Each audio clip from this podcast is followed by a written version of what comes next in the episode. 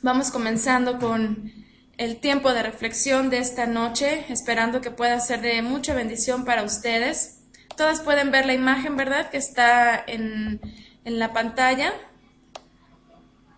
Yo creo que sí, todas pueden ver la imagen. Muy bien.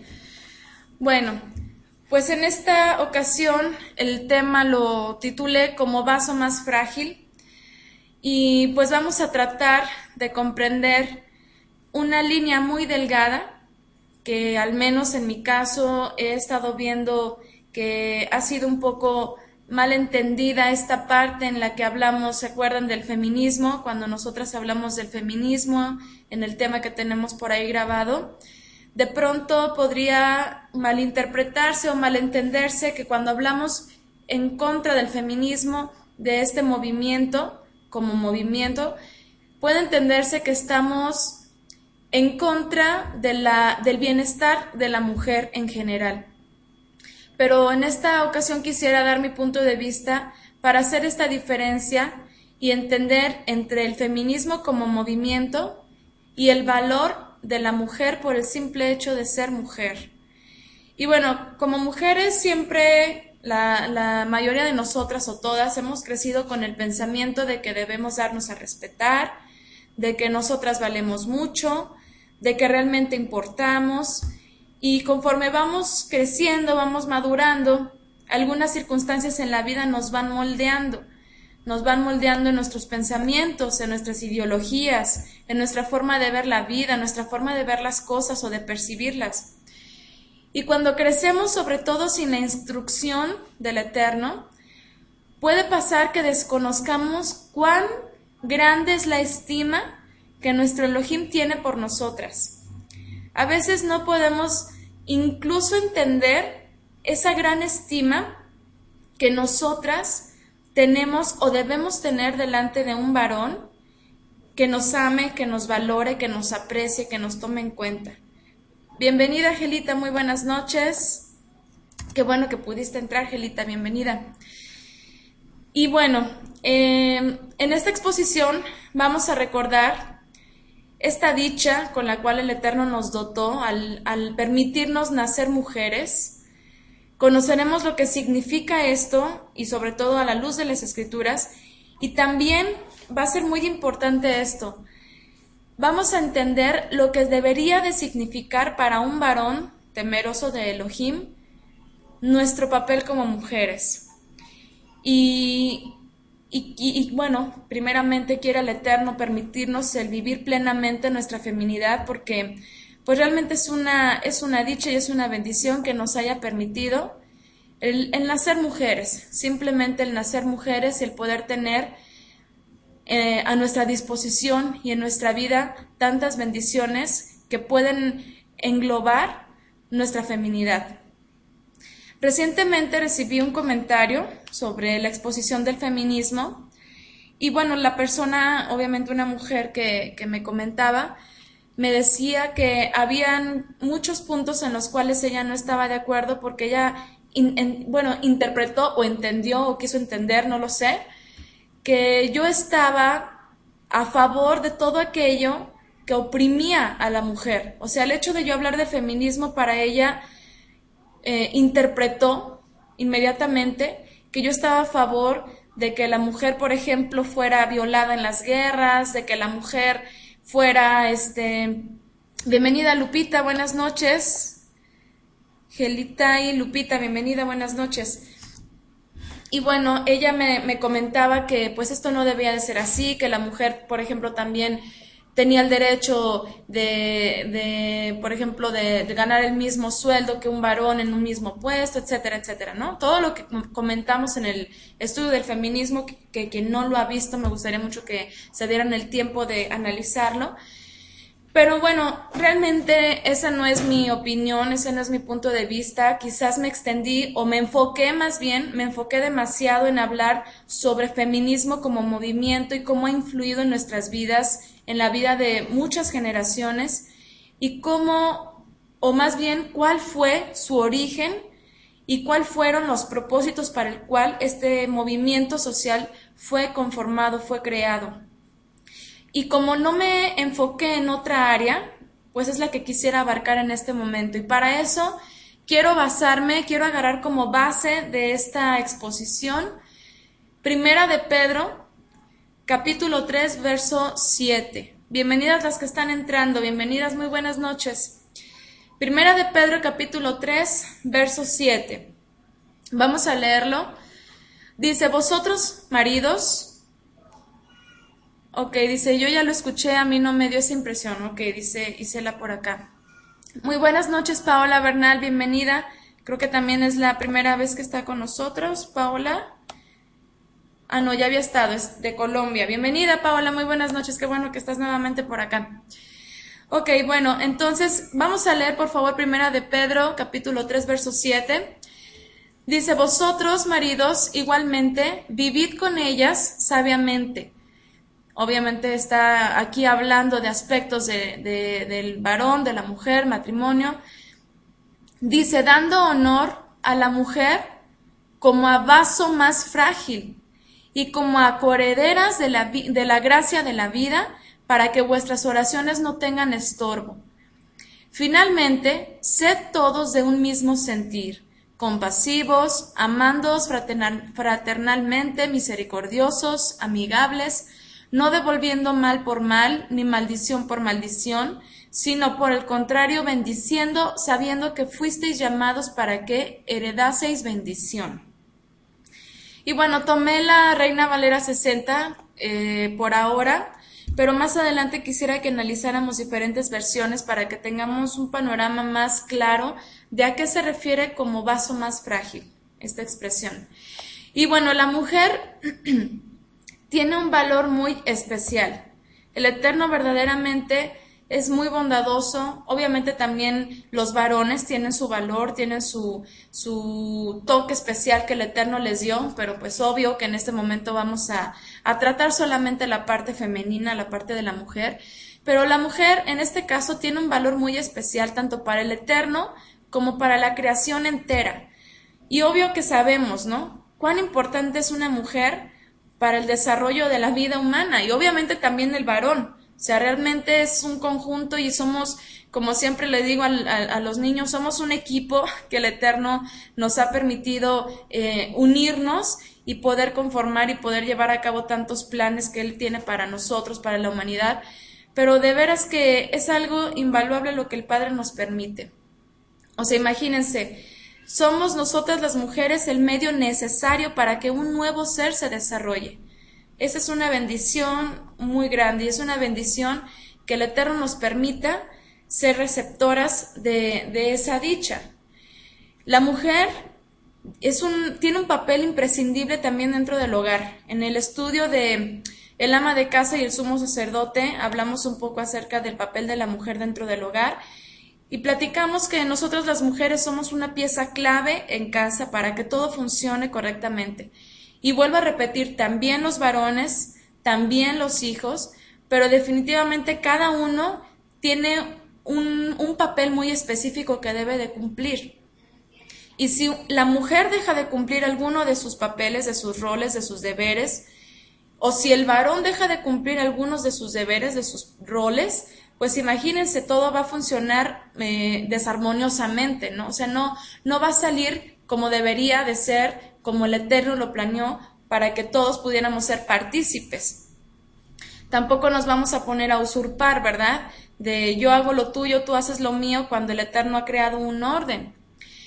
La mujer tiene un, un papel también en las cosas santas. Esto es algo también maravilloso porque Contrario a muchísimas opiniones que obviamente están en contra de la Biblia, en contra de la Torá, la mujer siempre ha sido llamada a participar de las cosas santas y lo acabamos de leer en Primera de Pedro, es coheredera, es coheredera de la bendición que el Padre ha permitido que a, través de un pueblo pueda extenderse y que a través del Mesías pueda extenderse aún más a personas que ni siquiera pertenecemos o pertenecíamos a un pueblo, a un linaje, pero que gracias a él podemos ser partícipes. Y las mujeres también somos parte de esa bendición.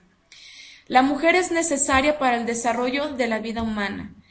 Yo sé que muchos hombres, muchos papás solos pueden sacar adelante a sus hijos, como también mujeres solas pueden sacar adelante a sus hijos. Eso es algo que siempre se ha visto. Quizás podríamos decir, bueno, algunos lo han hecho de una manera, otros de otra.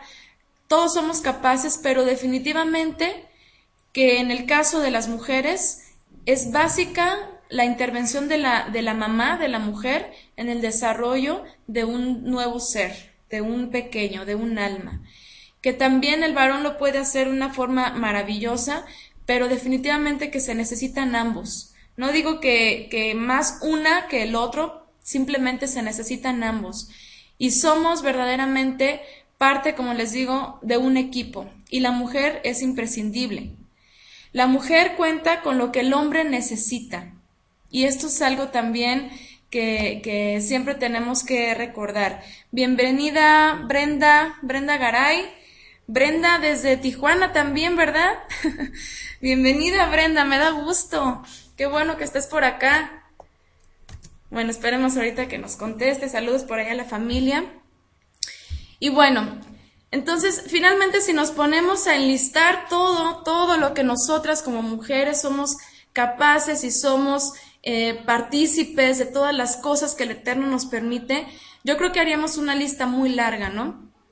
Obviamente esto no debe de ser para nada una forma que nosotros tomemos para, para vanagloriarnos, para decirnos, pues sabes qué, yo soy, como dicen por ahí, la, la última Coca-Cola en el desierto, este, yo me siento la gran cosa porque soy mujer y bueno, ahí empieza a desarrollarse ese feminismo en nosotras, ¿no? De que ya empezamos incluso a, subestimar a los varones, empezamos a verlos inferiores y ahí comienza esa lucha de los sexos. Y no, no debe de ser así. O sea, realmente nosotras debemos de aprender a amarnos, a valorarnos, como también los varones y también a los varones, porque realmente son, son, somos, tanto ellos como nosotros, seres maravillosos creados por un poderosísimo, inmenso, que realmente fue muy bondadoso al darnos todo lo que podemos nosotros desarrollar en nuestras vidas. Entonces, a lo largo de la escritura, vemos la participación de la mujer de forma muy activa. Y si nos ponemos a hacer memoria, por ejemplo, podemos recordar a mujeres profetizando. Recuerdan a, Hulda, recuerdan a Hulda, que por ahí está el estudio de, de esta mujer profetiza, Hulda, Recuerden, por ejemplo, a Hannah, Ana, la madre de Samuel, Hannah que también dijo un cántico de gratitud al Eterno, pero realmente estaba profetizando acerca del Mesías y pues hasta donde yo pude ver es la primera mujer que profetizó sobre el Mesías. Y bueno, podemos ver incluso a mujeres que están apoyando a generales de guerra, como Débora. Podemos ver a, mujeres que están acabando con otros generales de, de ejércitos, como Yael recuerdan, o Jael, como lo tenemos en las Biblias. Podemos ver mujeres participando en la elaboración del mobiliario del tabernáculo, mujeres que están haciendo las cortinas para el tabernáculo. Eh, podemos ver mujeres que están participando muy activamente en la oración y el ayuno. Recuerdan, por ejemplo, a Hannah, pero del Nuevo Testamento de Lucas, Hannah de, de Lucas, que es la mujer que también Dice la escritura que se quedó viuda muy joven y que ella se dedicó al ayuno y la oración, al servicio del templo. Y como ella había muchas mujeres que hacían lo mismo. Podemos ver madres de reyes, ¿verdad? Y bienvenida por acá Anita Escobar, buenas noches. Y bueno, podemos ver mujeres que incluso eh, fueron madres de profetas, mujeres que fueron esposas de profetas, recordamos a la esposa de Isaías, por ejemplo, y nada más ni nada menos que podemos ver a la, a la mujer que fue madre del Mesías mismo, ¿verdad? Entonces la mujer siempre ha sido tomada en cuenta, siempre ha sido parte de los planes del Creador, aunque así como podemos hablar de mujeres que hicieron cosas muy importantes dentro de la historia, también hubo mujeres que, que hicieron cosas despreciables, bueno, ya hemos hablado de, de algunas de ellas, a pesar de todo lo que la mujer es capaz de hacer, vemos en la escritura mujeres virtuosas que siempre supieron ser partícipes sin procurar opacar y suplantar al, varón. Hemos visto mujeres que, que han sabido estar ahí apoyando a reyes, por ejemplo, sin pretender suplantarlo, ¿no? Obviamente tenemos otros casos extremos como Jezabel, como Atalía, pero realmente han habido mujeres dentro de la historia que es muy loable su participación. Y podemos recordar a, la mujer descrita en Proverbios 31, que es muy interesante porque pareciera que ese, ese, ese proverbio fue inspirado o escrito por la madre del rey Salomón, por Betsabé.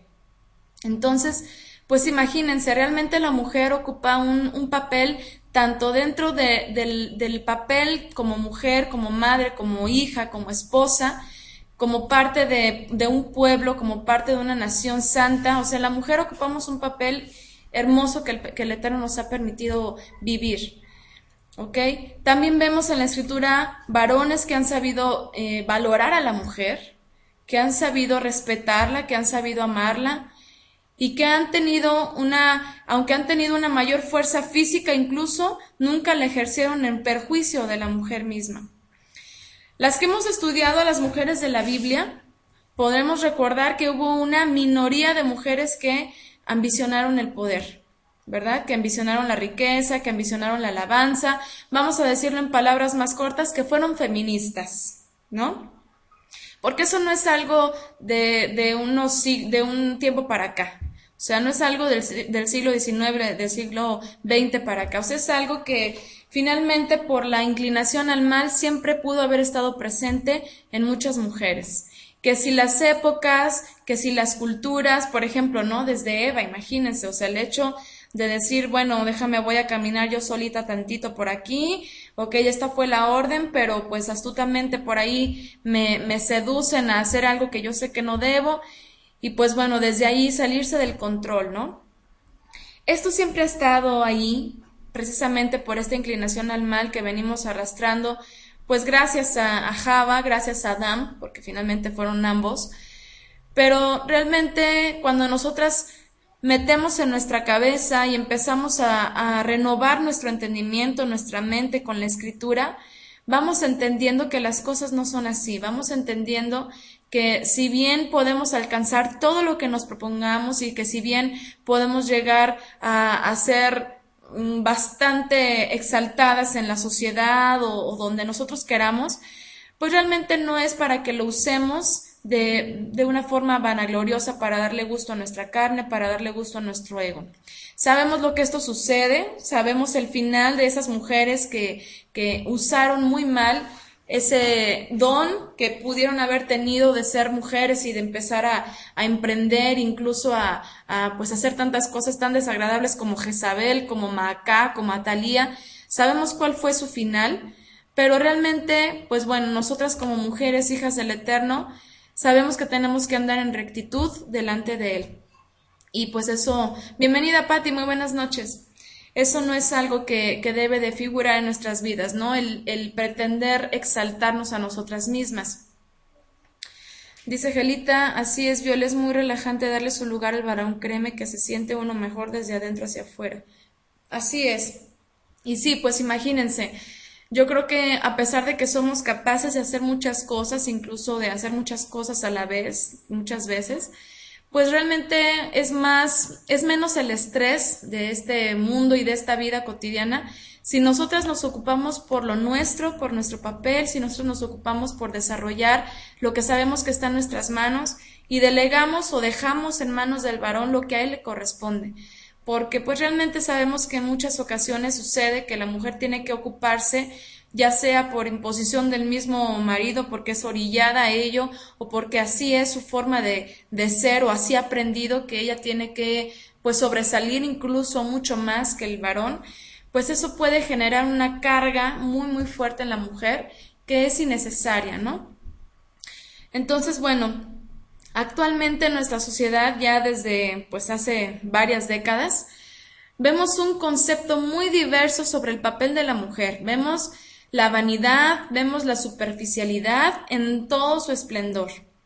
Vemos el ego, vemos la avaricia, y no solamente en mujeres, obviamente pues también en hombres, que solo piensan en satisfacerse a sí mismos, en lograr sus propios ideales y muchas veces pasando por encima de quien sea incluso de sus propios hijos. Y pues ahí recordábamos en el estudio del feminismo esas mujeres que por sobresalir, que por salir, sacar adelante esa carrera que estudiaron y por hacer tantas cosas que desde niñas o desde jóvenes se, se plantearon en su mente o, o que por cosas externas llegaron a pensar y a soñar y a idear que es hasta donde querían llegar, pues muchas veces por lograrlo tienen que prescindir de la maternidad o simplemente esa maternidad que ya tienen, pues la tienen que dejar a un lado.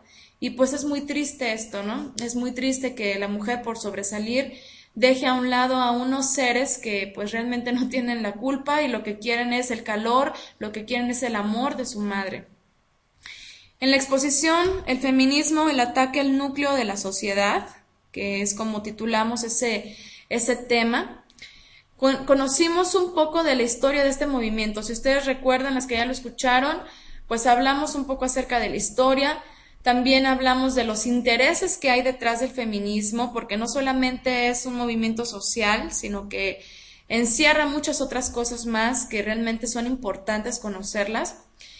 Y así entendimos que este movimiento, perfectamente bien planeado junto con otros, no es el único, ha sido un arma para debilitar las familias y así poder ejercer sobre ellas un control. O sea, el, feminismo es uno de los movimientos sociales que fueron planeados precisamente para debilitar las familias y para poder ejercer control sobre las masas. ¿Ok? Y bueno, bienvenidas las que siguen integrándose a la clase.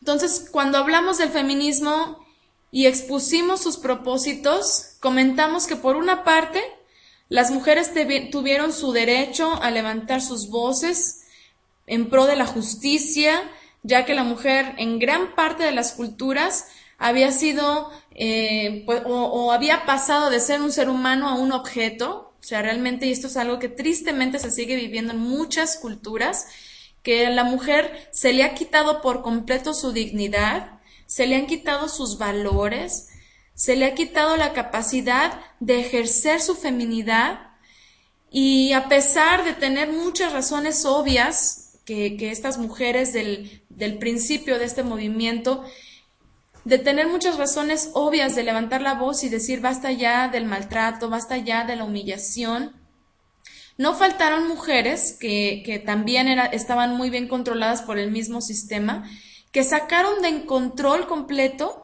los derechos legítimos de la mujer, yéndose de un extremo a otro y terminando en un desorden social completamente.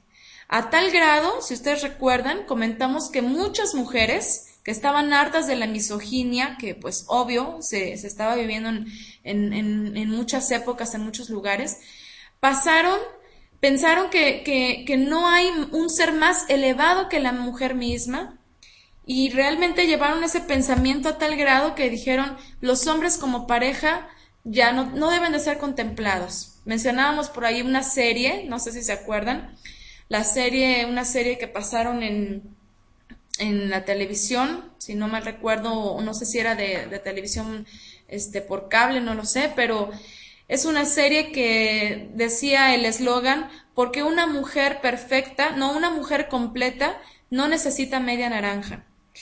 Y en la serie incluso se promovía el lesbianismo y muchas cosas ya denigrantes. Y era, es una historia en la que está basada en mujeres, creo que son como siete hermanas, o no recuerdo cuántas hermanas eran, pero eran varias. Y al final de cuentas todas bien feministas, ¿no?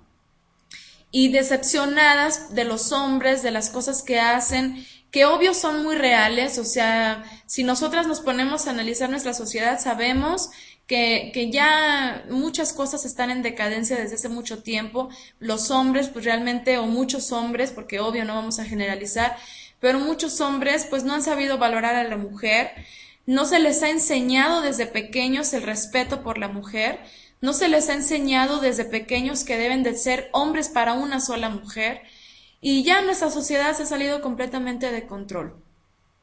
Entonces, yo puedo entender que hay todo tipo de opiniones, porque, porque lo que he visto, a lo que he analizado, los artículos que he leído, las fuentes que he consultado, lo que he visto es que hay de feministas a feministas. Es decir, hay quienes luchan con justa razón y abogan por justa razón por el bienestar de la mujer. Pero hay quienes de plano han llegado a la misandría, al extremo, que, que ya se sale completamente de un plan perfecto para la mujer. Y bueno, para quienes a lo mejor no, no, conocen el concepto de misandría, se refiere al odio a los varones. Entonces, es justamente en este punto, es en esta línea en la que quiero extenderme un poco, porque lamentablemente algunos o algunas han decidido entender que cuando se habla en contra o se exponen algunos puntos controversiales del tema del feminismo, es porque tal persona es antifeminista, lo que según ellos le convierte en tolerante del, maltrato hacia la mujer pero realmente esto no es así. Como comentábamos al principio, como les estaba diciendo, la mujer tiene un papel muy valioso, tanto en el hogar como en la fe, como para la sociedad, y jamás será aceptable que se le trate de forma irrespetuosa o denigrante, jamás. Entonces, aquí es donde quiero dejar muy en claro que el exponer las maquinaciones del feminismo no me hace tolerante de la explotación laboral, o sea, no estoy a favor de que el cuerpo de la mujer sea utilizado para ascender de puesto o para ganar un mejor sueldo. Buenas noches, Yolanda, bienvenida. Tampoco de que la mujer se le haga trabajar más que a un hombre por un sueldo inferior. Y, bueno, tampoco me hace tolerante de que, de que muchas mujeres eh, puedan incluso, por ejemplo, si, si tienen la necesidad de trabajar por diversas razones, porque pues esto es algo que es inevitable, o sea, la mujer por muchas razones tiene la, la necesidad o la oportunidad o el deseo de trabajar y es justo que se le pague el mismo salario que a un varón en su mismo puesto. La mujer es una persona y si es capaz de desempeñar el mismo trabajo debería ser pagada por igual. O sea, simplemente pues estamos hablando de que no se trata del feminismo. Si esto es algo que el feminismo promueve y, y, siempre ha luchado mucho por eso y realmente ha logrado muy poco, pero al menos en, en, ya en este tiempo ya es algo que se ha, se ha avanzado realmente en este punto, pero no porque el feminismo tome este, este punto para, para promoverlo, para abogar por la mujer, no quiere decir que el que una persona piense de la misma forma, ya sea feminista como tal. Porque debemos entender que, el movimiento feminista tiene sus ideales, tiene sus intereses y realmente si los analizamos, como lo hablamos en el, en el estudio del feminismo, si los analizamos, muchos se van a salir de los principios bíblicos o de los principios que el Creador dispuso para la mujer. ¿Ok? Tampoco estoy a favor de la prostitución, de la marginación, de que sea violada en las guerras, de que sea abusada en sus hogares. No estoy a favor de que se le ampute el clítoris por creencias de falsas religiones. No estoy a favor del maltrato físico. No estoy a favor del maltrato psicológico ni verbal. No estoy a favor de nada que pueda denigrar la integridad física o moral de la mujer.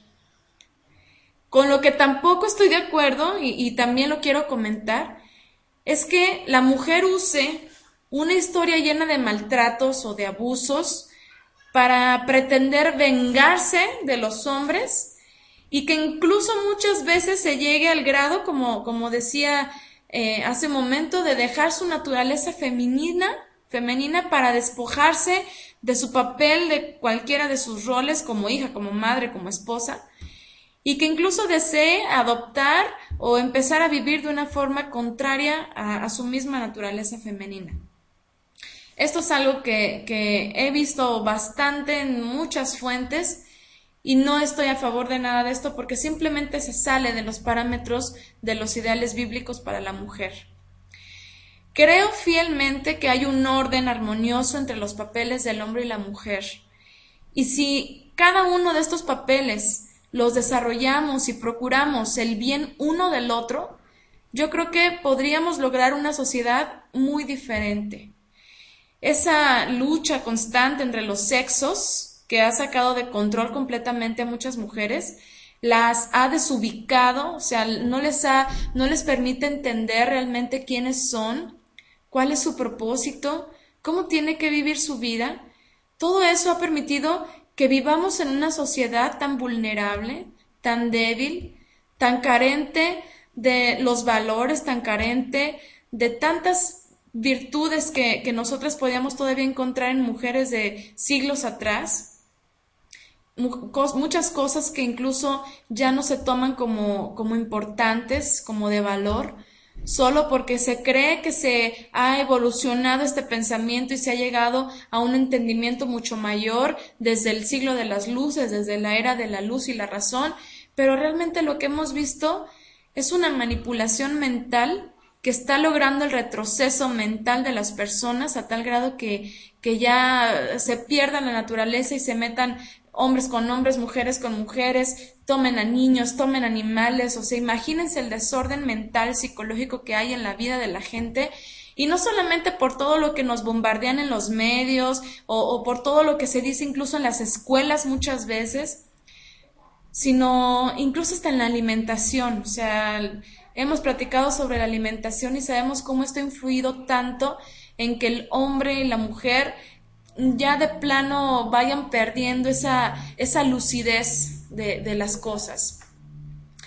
Entonces, como, como leíamos en la recomendación del apóstol Shaul, de, perdón, Kefa, del apóstol Kefa, leíamos que la mujer debe de ser honrada, debe de ser respetada, debe de ser tomada en cuenta, debe de ser partícipe de las cosas santas, de la familia, y hay algo que aquí Kefa, Pedro, menciona, y es que la mujer debe de ser tratada con mucho respeto, no solamente en cuanto a cómo se le habla o, cómo se le dice las cosas o, o, lo que se hace con ella, sino simplemente de una forma física, ella también tiene que ser respetada. Sabemos que nuestra constitución física como mujeres es muy distinta a la de los varones los varones tienen más, más fuerza, este, generalmente, y bueno, pues hablando de un promedio, pues una mujer se casa con un varón más grande que ella y pues obvio que tiene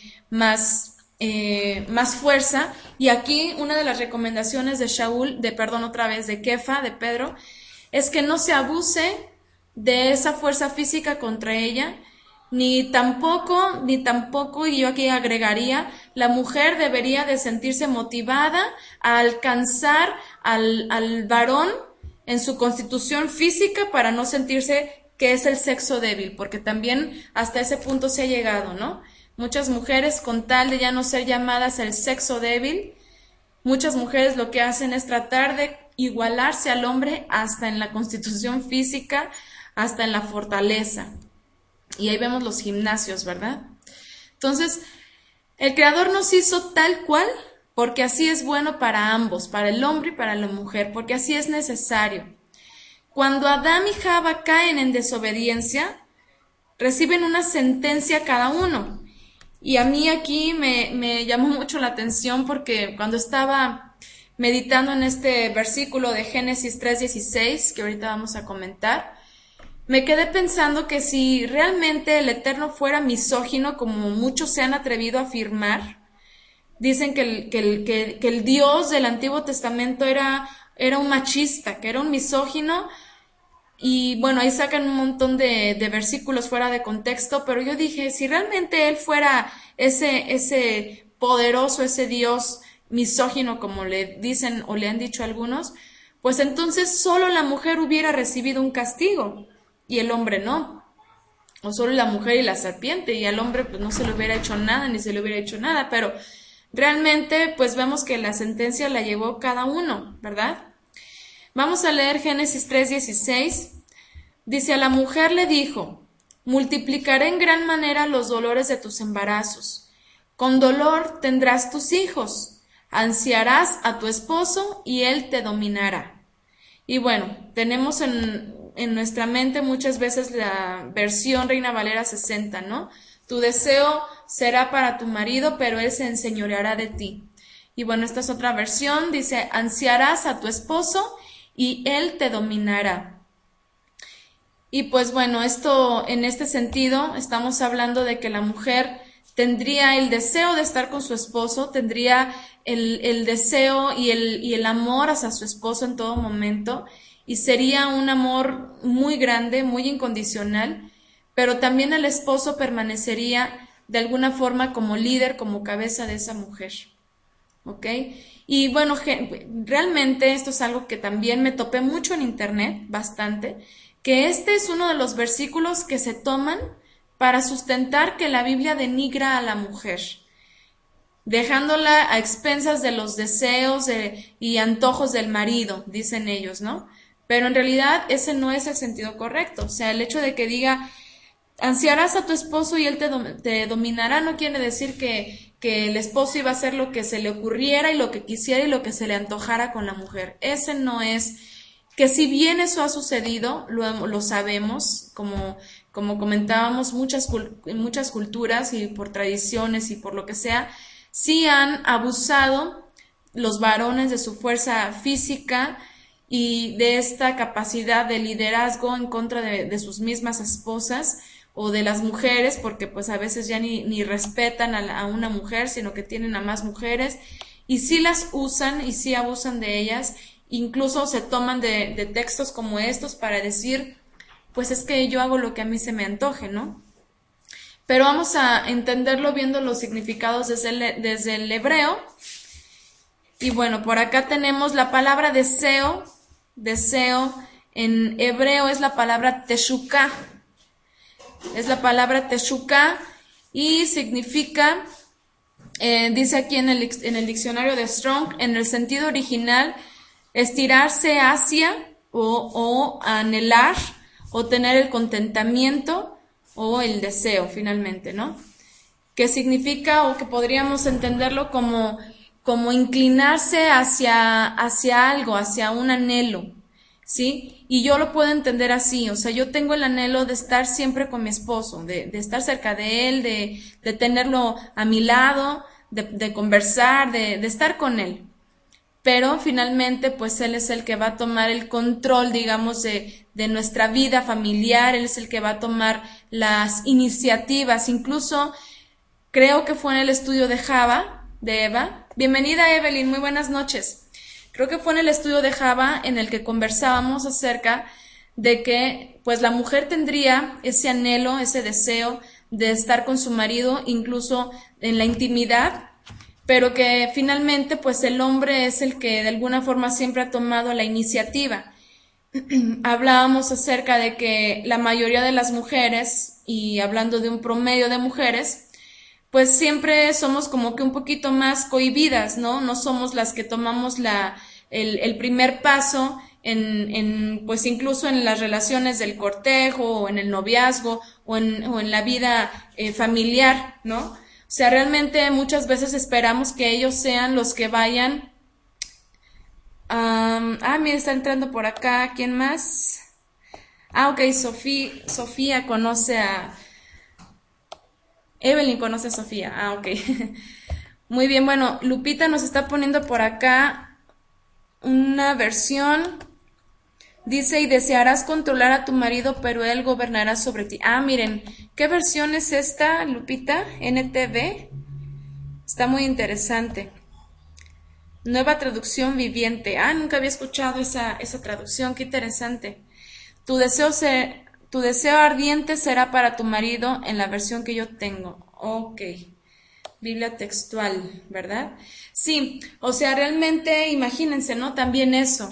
O sea, vemos mucho eso en nuestra, en nuestra cultura y, y, yo creo que hasta personalmente pudiéramos decir que hasta lo hemos experimentado en algunas ocasiones o de algunas formas.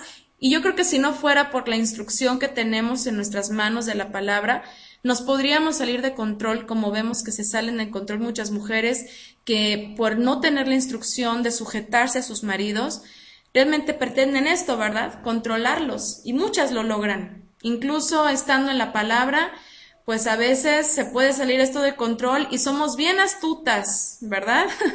somos bien astutas para manejarlos, para decirles y, no se necesita ser eh, tan, tan expresiva o tan textual de decir vamos a hacer esto, vamos a hacer lo otro, pero simplemente a veces lo que pretendemos es con insinuaciones o, con cualquier astuta cosa que podamos hacer y ya pretendemos controlar a los esposos. Eso es algo que, que puede ser desde ahí, ¿no? O que es desde ahí, es algo muy, muy este, natural, pero también se ha entendido que en un aspecto em, pues digámoslo así, matrimonial o en un aspecto íntimo matrimonial, también la mujer desearía estar con su esposo, incluso leí una, una, un comentario muy interesante que dice la mujer desearía estar con su esposo, pero no se atrevería a pedírselo y esperaría a que el varón fuera el que tomara la iniciativa.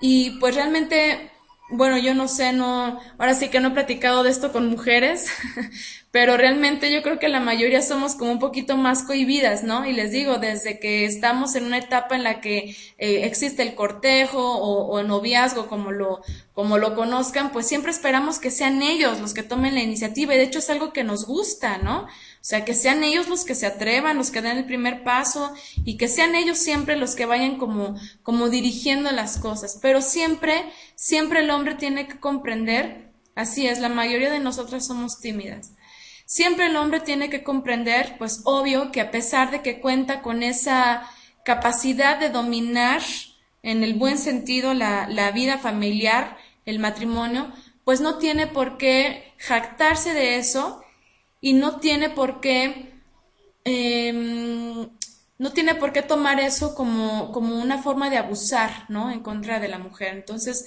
pues esto ya entra dentro del pensamiento del mismo varón. Ahora vamos a analizar la palabra dominará.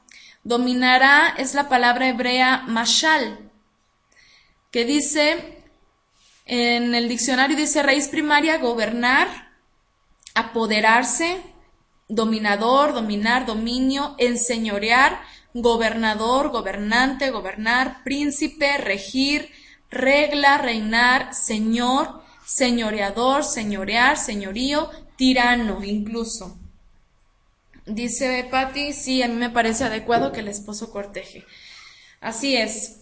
Entonces, bueno, vemos aquí en la palabra hebrea que finalmente, pues eso es algo que el Eterno puso en el hombre. Ah, ok, se los voy a copiar, lo tengo por aquí en el ISORD. Se los voy a copiar por acá. Me dicen si lo ven. Ok, ahí está. Déjenme acomodarles el texto. ¿Sí lo pueden ver? En el pizarrón. Ok, ahí está la palabra eh, mashal. Ok. Entonces, pues bueno, esto es algo natural. Esto, es, eh, esto de la, del señorío, esto de, de ser el, el que esté gobernando, esto de ser el que esté poniendo las reglas, el que se esté enseñoreando, esto es algo natural que el Padre puso en el hombre, que tampoco tiene que ser una forma de abusar, ¿ok? Pero realmente, por eso incluso vamos a analizar otros textos en los que habla acerca. Bienvenida Lupita, buenas noches, qué bueno que llegaste. Vamos a analizar otros textos que también nos muestran que el ideal de una buena esposa, digámoslo así, o de una esposa que, que está viviendo bajo la instrucción del padre, es una mujer que se sujeta a la autoridad de su esposo. ¿Ok? Es igual a parábola en español. Ah, ok, como Mishlei, ¿verdad? Así es. Este, no estoy segura si tenga la misma razón Sara, creo que sí fue Sara la que me preguntó, pero vamos a, ver porque a veces se pueden escribir diferente y suenan igual y eso pues ya cambia, ¿no? El significado, pero ahorita lo, lo este, corroboramos. Sí parece que suena este, igual, ¿eh? O, o parecido, pero ahorita lo corroboramos. Entonces, pues bueno, por muchas generaciones y en diversas culturas, el hombre sí ha abusado de su señorío sobre la mujer. Y pues nada menos nosotras aquí como mexicanas, ¿no? O sea, yo sé que en todas las culturas, pero hablando de mi contexto, pudiéramos decir, pues yo sé y me consta y he visto y he escuchado y todo que pues los hombres se, se, se jactan de su, de su posición de varones, ¿no? De señores, se incluso abusan de su fuerza física en contra de las mujeres abusan de su señorío y pues pretenden no, no solo tener una mujer, sino muchas mujeres, eso ya los hace sentir, según ellos, mucho más hombres. Y la, la utilizan, la maltratan como si realmente no tuviera ningún valor, como si no tuviera sentimientos incluso. Hay una cultura que, que pues son de esas culturas bien radicales y bien extremistas de, de Oriente Medio, que incluso dicen que la mujer pues es como un animal, que no tiene, que no tiene sentimientos y, y, que pues incluso la pueden matar si algo hace mal, no pasa nada, pues se casan con otra, tienen muchas mujeres y bueno. Pero yo creo que ese es el resultado de la falta de instrucción, de la falta de amor en la vida de los seres humanos. Realmente esto no tendría que ser así en ningún lugar ni en ninguna cultura. Esto es algo que, que finalmente recae en esa falta del conocimiento del Creador, en esa falta de amor que sabemos que muchas culturas han crecido en medio de un ambiente de odio, de un ambiente de guerra, de un ambiente en el que pues ha sido muy desagradable y sus mentes se han visto transformadas en, en, lo, en lo mismo que están viviendo. La solución a los problemas del maltrato a la mujer yo estoy segura de que no es el feminismo.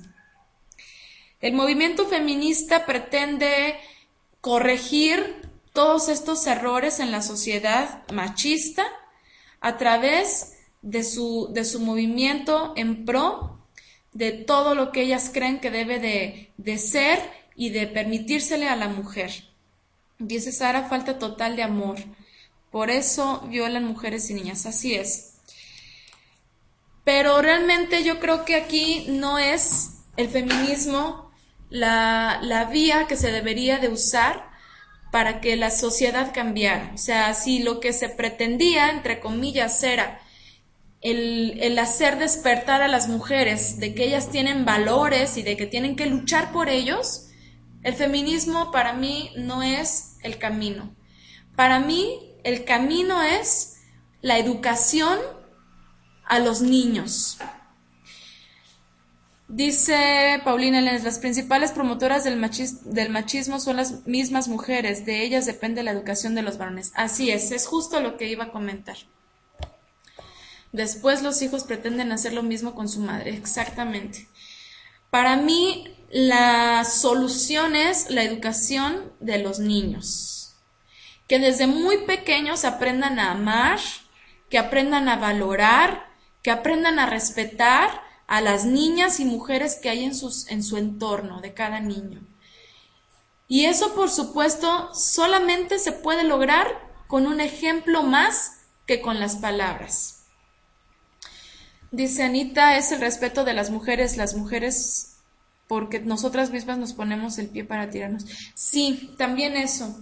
Y a veces es muy, y es lo que comentábamos al principio, es muy lamentable que la mujer no sepa cuál es su papel, que la mujer no sepa el valor que tiene y que tome tan en poco las virtudes con las que cuenta, ya sea virtudes externas, porque pues también la belleza yo creo que es una de las piedras de tropiezo para muchas mujeres que creen que por ser bonitas pues eh, o las hace sentir más bellas el hecho de traer muchos hombres a sus pies y, causando adulterios mentales o, incluso físicos con muchos, ¿no?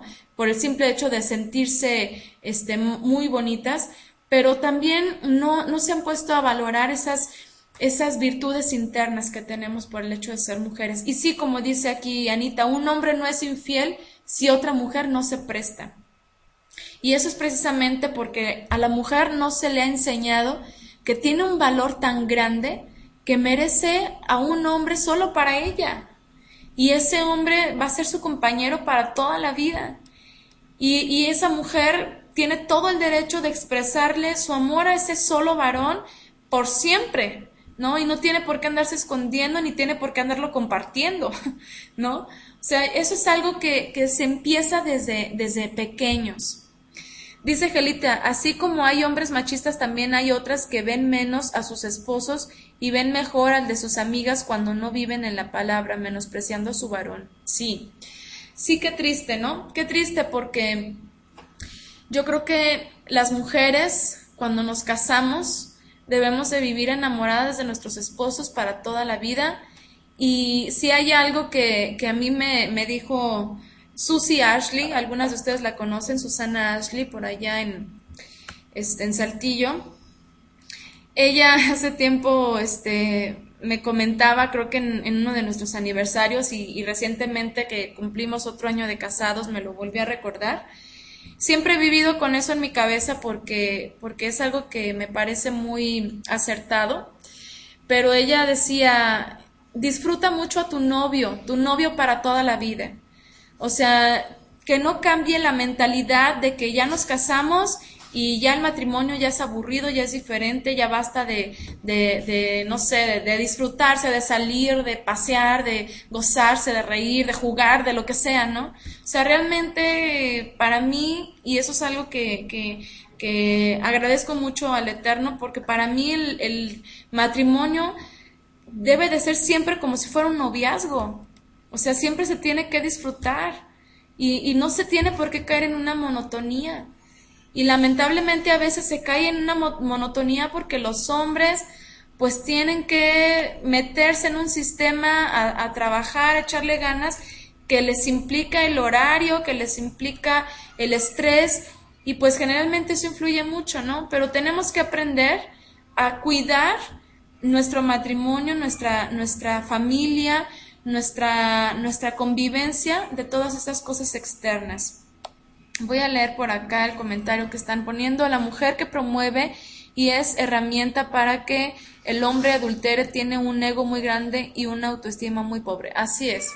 Sí, o sea, de hecho apenas vi un artículo y se los compartí por ahí en el grupo entre mujeres, en el grupo que tenemos en el Facebook, de que habla que las mujeres que les encantan darse tomando fotos en poca ropa, este, en poses como si fueran supermodelos y, y todo eso que de pronto vemos mucho en las redes sociales, pues realmente es una mujer que no tiene una autoestima, que, que, que, su autoestima está muy baja, es una mujer que nunca ha sido valorada por lo que es, sino por lo que, bueno, por lo que es internamente, sino por lo que es externamente. Y lo único que para ella es importante y tiene valor es su belleza física, pero realmente como mujeres tenemos que aprender a valorarnos por lo que somos y no por lo que poseemos o por lo que tenemos exteriormente.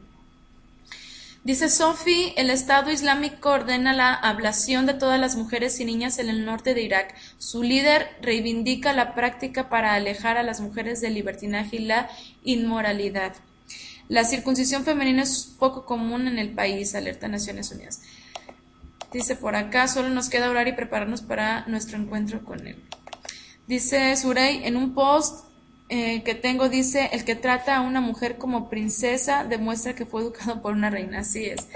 Sí, o sea, realmente una de las, de las bases siempre va a ser la educación y pues obviamente también eh, esas culturas que pues ya, ya tienen tanto tiempo implementando todas esas cosas desagradables en contra de las mujeres, pero precisamente porque se carece de la instrucción de nuestro Creador, se carece del amor de nuestro Creador, se carece del conocimiento de nuestro Creador. Entonces, gracias al Padre que ese no es nuestro caso, al menos de las que estamos aquí presentes, gracias al Eterno que nos está permitiendo el acceso a su palabra, gracias al Eterno que nos permite la dicha de poder escudriñar y de poder, de poder saber que nosotras tenemos valor, y gracias también a Él por los varones que pueden llegar a comprenderlo, que pueden llegar a darse cuenta de la bendición que tiene tanto un hombre de tener una mujer como una mujer de poder tener un hombre que lo respete, que lo respete, que lo valore. Dice Ofe, en algunos pueblos por todo el mundo cambian a una damita por un burro y una caja de refrescos. Wow, sí, Sí, si nos ponemos a poner todo lo que hemos visto, ¿verdad? Y lo que sabemos, pues realmente la mujer por muchos, es lo que les decía hace rato, por muchos eh, lugares, pues realmente ni siquiera es valorada como un ser humano. Entonces, pues eso es muy triste, ¿no? Pero vamos a aportar un granito de arena y quiera el Eterno que, que eso, que, que, eso que vemos en todas estas culturas, como dice por aquí Ofe, en China también, hace años fue muy sonado ese caso de que dejaron a una bebé por ahí en la calle, este, creo que ya estaba muerta. Pero bueno, híjole, quiera el Eterno que todo esto que nosotras estamos hablando hoy pueda llegar a muchas mujeres que sepan que son valoradas que, o que tienen que ser valoradas y que tienen que ser respetadas y que muchos hombres el Eterno les pueda revelar lo maravilloso que pueden tener a su lado con una mujer, que pueden formar una familia hermosa. O sea, el matrimonio es algo bellísimo cuando, cuando el Eterno permite esto en, la vida de dos personas, puede ser algo muy bello.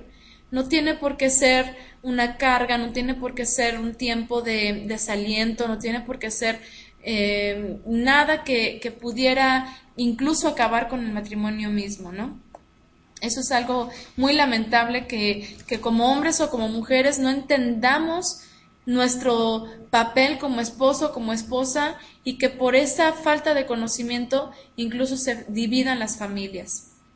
Dice Paulina, cualquier cultura o pueblo que no sigue la instrucción divina está torcida hacia ambos lados. También el matriarcado es una realidad y México es un claro ejemplo de eso, donde la virgencita y la mamá están sobrevaluadas y adoradas a grados enfermizos, las madres sumisas y abnegadas. A ver, déjame le bajo un poquito. No son más que manipuladoras y han influido en la falta de respeto que se le tiene hacia la figura paterna del hogar.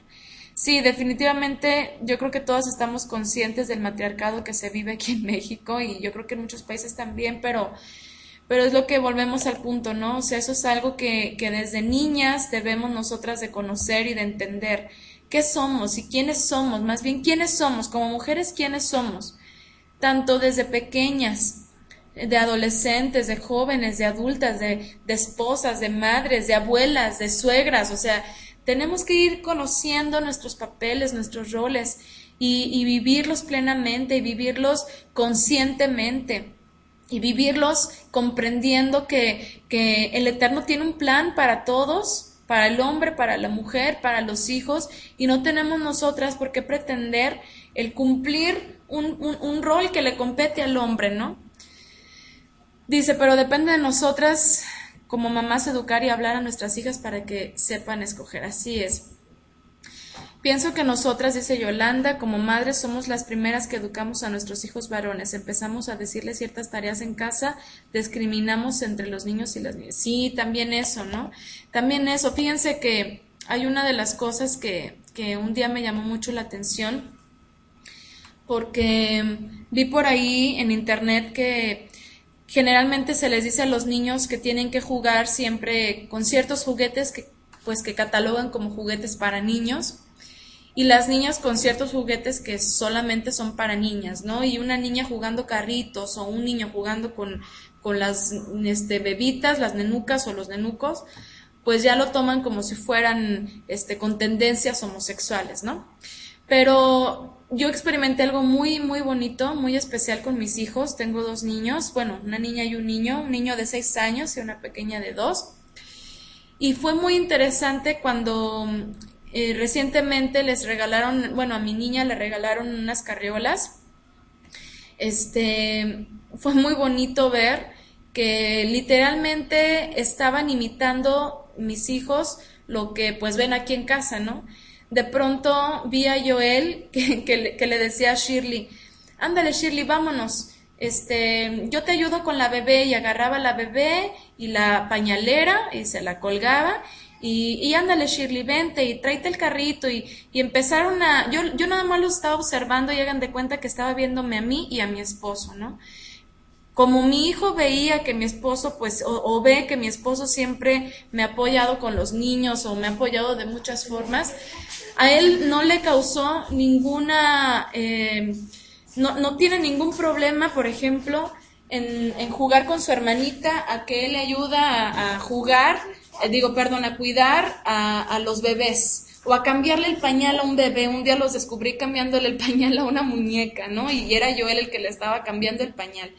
O sea, todas esas cosas que yo digo, finalmente eso es una formación que yo quisiera ver de grande a mi hijo que está participando activamente en la vida familiar y que no nomás está pensando como muchos hombres de que es la mujer la que se encarga el 100% de, de los hijos y el hombre muchas veces ni se mete ni apoya y, la verdad es que luego la carga para nosotros las mujeres es bien dura, es bien difícil. Pero es hermoso y reconfortante el saber que el esposo puede estar ahí para apoyarnos que, que, cualquier cosa que él me ve bien apurada, este, ve que ando para ahí para acá o que no he concluido con todo lo que tengo que hacer, que tenga la iniciativa, por ejemplo, de ayudar a algo aquí en la casa, o sea, eso es algo que, que, que híjole, cómo se agradece. Y que el niño pueda entender que no hay ningún problema en que él agarre una escoba, en que él lave los trastes o en que él este, ponga una lavadora, atienda ropa, la lave, o sea, realmente eso es algo que, que, no tiene por qué tomarse como que son cosas de mujeres o son cosas de hombres. Y ahí es donde comienza la discriminación precisamente, ¿no? Y ahí es donde comienzan luego los niños cuando son adultos a pensar que la mujer es la que se tiene que encargar de ciertas cosas y el hombre de, de ciertas cosas y, y, muchas veces se lavan las manos con que yo ya traje dinero a la casa y ya no quieren ni siquiera aportar para la educación o participar en la educación de los hijos, ¿no? Dice Sara, yo creo que es una regla que poco falla conociendo a la familia, sabemos cómo será el hombre que procede. Así es. Dice Ana, hay que aplicar el dominio propio en toda la extensión de la palabra porque argumentos que las hormonas, porque argumentamos que las hormonas pueden más que nosotros. A ver, déjenme leer los comentarios. Este mundo no se va a componer, dice Ofe. Dice, es hermoso ver eso. Yo también tengo un niño de nueve años y una niña de tres años y juegan a que mi niña es la bebé y mi niño es el papá y le da de comer, le saca el aire, la carga, la consuela cuando llora, etcétera. Es hermoso, sí, es reconfortante, ¿no? Y bueno, a ver, déjenme seguir leyendo sus comentarios. Viole, es esto causa de lo que el Señor dice en Génesis 3.15 sobre la enemistad entre la serpiente y la mujer y es algo que con ayuda del Eterno podemos librar hablando de lo que es el matriarcado, no sé, no sé exactamente en qué momento pusiste la pregunta, Pati. Este, si me puedes, por favor, extender un poquito la, la pregunta. Pero bueno, les decía, finalmente todos somos parte de un equipo y todos debemos de aprender a valorarnos mutuamente, o sea, y también saber que si podemos participar para apoyar al otro, pues también hacerlo, pero siempre con la conciencia de que finalmente, pues nosotros nos estamos respetando y estamos respetando al otro y estamos respetando lo que el otro hace y, y realmente eso es algo que puede ser de muchísima bendición sobre ese engaño y devaluación de la mujer. ok, preguntas que si por el engaño a Java es por lo que se ha devaluado a la mujer hoy? Esa es tu pregunta.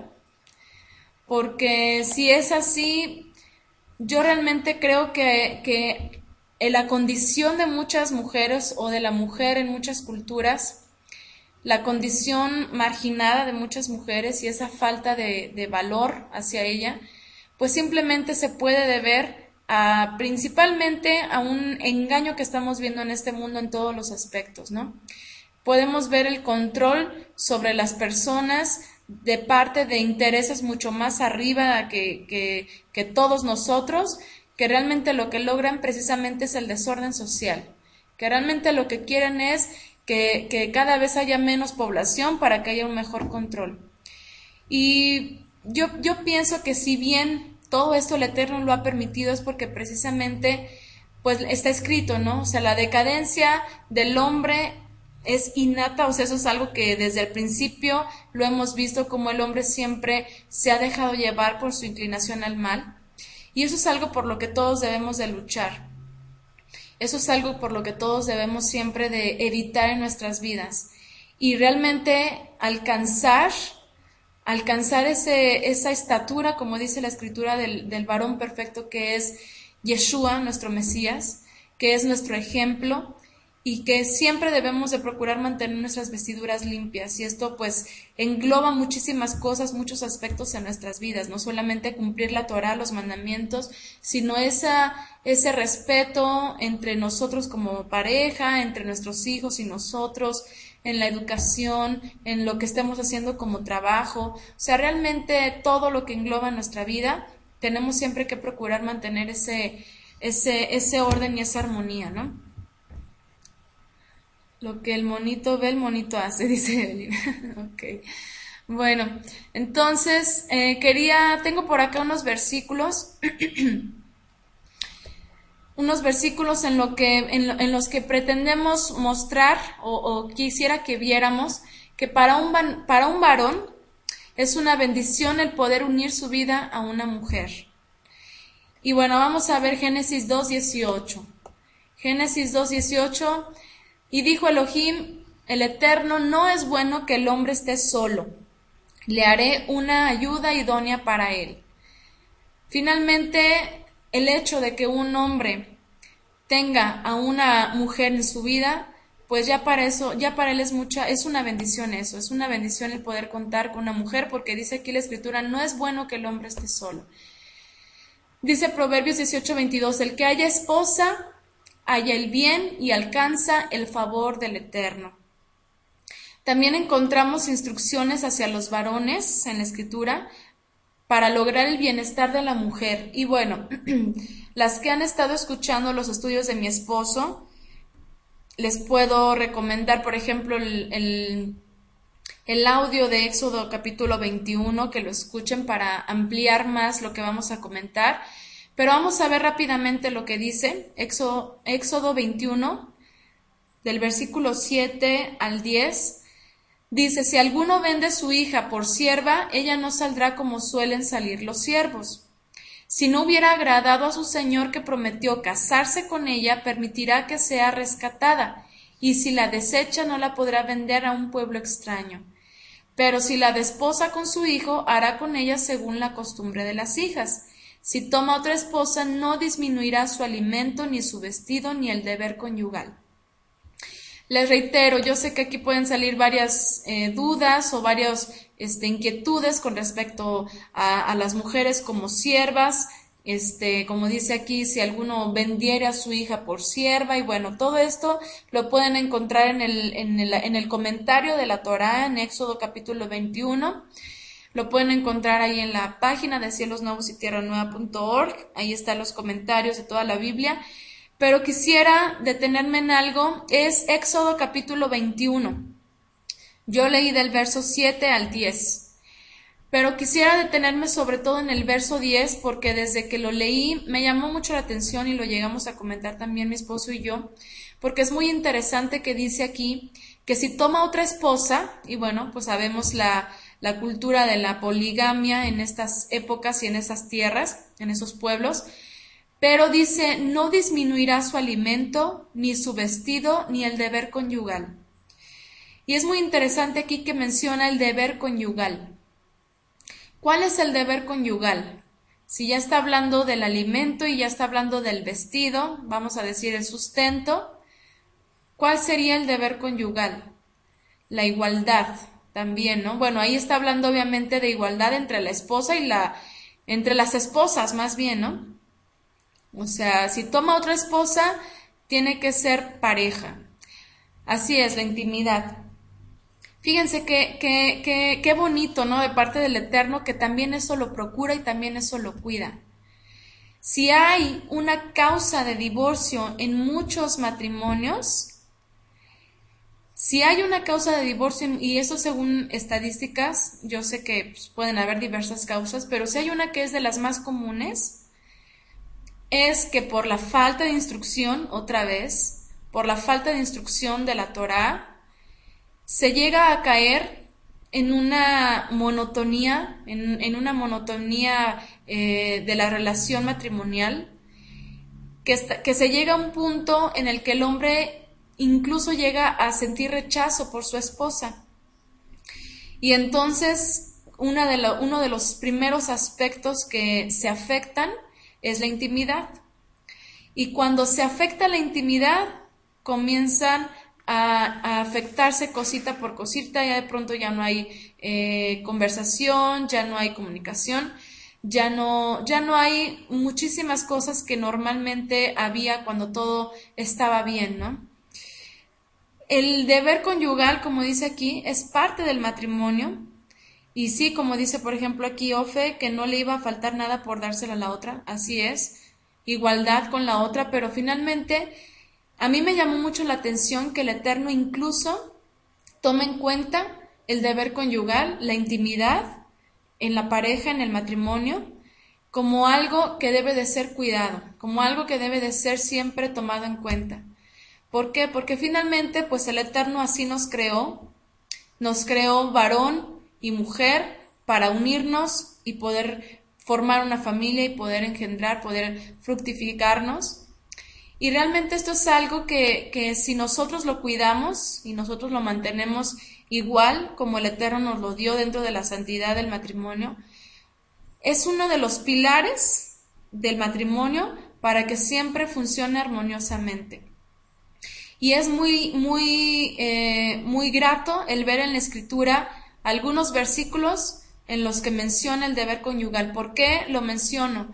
Porque yo sé que muchas personas y en muchos, eh, en, en, diversidad de pensamientos en contra de la Biblia, siempre se ha pensado que la mujer, como les decía hace rato, no vale nada, este, está denigrada en la escritura y pues no, no la toman en cuenta para nada y bueno, muchos comentarios, pero realmente el hecho de que incluso en la intimidad se le tome en cuenta para que el esposo siempre sea cuidadoso con ese aspecto, esto nos habla de que verdaderamente el Eterno o más bien que verdaderamente nosotras le importamos al Padre en toda nuestra esencia de ser mujeres, no solamente en lo que podemos nosotros hacer o en lo que somos capaces, sino en, nuestras necesidades físicas, como dice, no disminuirá su alimento, ni su vestido, ni el deber conyugal. Fíjense, vamos a ver otros textos. También Shaul menciona, aunque, aunque vamos a ver que a ver, dice por acá Pati, supongo que el deber conyugal es más que relación sexual, debe ser satisfacción. Bueno, realmente eso es lo que se ha entendido. O sea que, bueno, miren, por ejemplo, hace rato estábamos mencionando, ¿por qué muchas culturas desean extirpar el, el clítoris de las niñas? ¿Por qué? Bueno, no muchas, realmente es una cultura nada más, ¿no? La que, la que hace esto no estoy segura quiénes más lo hagan, pero según su pensamiento es porque la mujer no tiene derecho de, sentir ninguna satisfacción sexual porque ellos lo ven mal y para evitar que ellas caigan en el adulterio y en, en el desorden sexual, ¿no? Pero, pues realmente, si ustedes se ponen a pensar, ¿por qué existe el clítoris? O sea, ¿por qué ¿Por qué el Eterno nos creó de esa forma? Si, si, bueno, yo un día realmente, y sobre todo cuando estaba analizando el tema de las leyes de Nida, que tenemos también por ahí grabado, Harat Mishpaha, estaba eh, viendo algunos temas acerca de la fertilidad de la mujer, acerca cuando hablamos sobre, sobre el periodo menstrual y todo esto. Y me topé con muchas cosas bastante interesantes porque incluso me permitieron comprender un poquito más nuestra naturaleza, incluso hasta física, porque yo me llegué a preguntar en ese momento, precisamente porque me topé también con este texto que les estoy comentando ahorita, lo platicamos en ese estudio también, y dije, ¿por qué existe el clítoris? ¿Para qué el Eterno lo dio? ¿Por qué lo puso? ¿No? O sea, ¿por qué el engendrar, por qué el concebir tiene que ser a través de una relación en la cual el varón necesita ese, ese placer para poder este, producir los espermas y que puedan fecundarse en, en, el útero de la mujer. O sea, todo eso, todo ese mecanismo perfecto que el Eterno puso en el cuerpo del hombre y de la mujer, lo hizo así porque también lo ve que es bueno para nosotros. Y, y yo, por ejemplo, este, en algún momento le, le llegué a preguntar esto a mi esposo, ¿no? O sea, ¿tú por qué crees? ¿Cuál es tu opinión? Y dice, yo creo que para que tuviéramos muchos hijos o para que el hombre tuviera muchos hijos, porque él dijo, hay que fructificar, hay que tener muchos hijos. Entonces realmente incluso en esos aspectos que, que, suele verse como algo malo, que suele verse como un tabú, que suele verse como algo inapropiado, que pues obviamente es algo que tiene que ser hablado de, hablado de una forma pues muy respetuosa, muy sana, pero es algo que vivimos como seres humanos y es algo que no es completamente nada ajeno a la vida matrimonial. El Eterno la puso ahí y si la puso ahí es para que se disfrute en matrimonio ¿ok? Entonces, y, y sí, o sea, realmente eso es lo que se ha entendido como el deber conyugal, y no solamente de la, hacia la mujer, obviamente también de parte de la mujer hacia el, hacia el varón, y lo hablamos en el tema de Taharata Mishpaha y en el del recato también creo que lo mencionamos, siempre, siempre, incluso en la intimidad, todo tiene que ser con recato, en el sentido de no caer en las vulgaridades que, que muchas veces el, mundo eh, enseña o muestra o habla o dice, sino siempre incluso cuidando esa, esa pureza de la relación íntima entre, entre dos esposos que conocen del Creador. Dice Ofe, también de esta forma el varón debía tener la capacidad de tener dos o más esposas. Dice Sara, pero lastimosamente son menos los hombres que están en los caminos del Eterno y no tienen conocimiento de la palabra, eso sí. Dice Pati, el Señor tuvo cuidado en todo al hacer al hombre y la mujer. Sí, o sea, en todo, en todos nuestros aspectos de vida, el Eterno siempre nos cuidó y nos procura. Entonces, pues bueno, fíjense, los textos que vamos a leer es muy interesante porque Shaul da recomendaciones que por causa de los tiempos, hablando de su tiempo, de su época, se creía que la redención ya podía estar muy cercana, ya para concluir, y él menciona algunas eh, causas por las cuales las personas podían permanecer sin casarse para servir al Eterno.